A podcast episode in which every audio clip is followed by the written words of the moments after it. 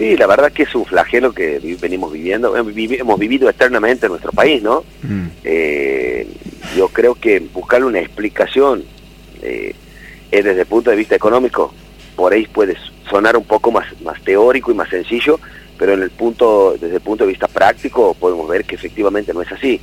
No es el primer presidente, ni, ni Alberto Fernández, ni ninguno de los últimos cinco o seis presidentes que hemos tenido que han podido manejar la inflación.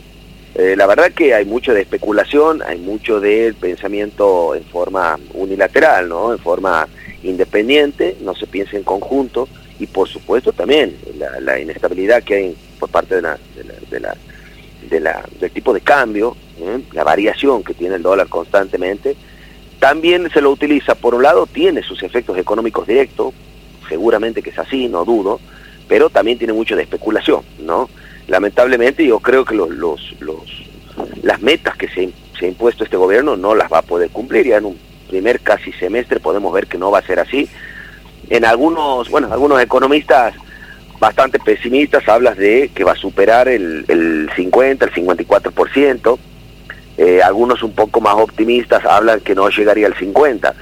Eh, estamos a primeros días de julio y seguramente va a superar el 30% la inflación, lo cual, bueno, hay que ver cómo, si bien es un año electoral, ver de qué manera se puede sostener esto, ¿no? La salida también de precios cuidados en forma paulatina través de este precio cerca o súper cerca, eh, habla a las claras de que ya no es viable el mantener eh, un congelamiento de los precios. ¿no?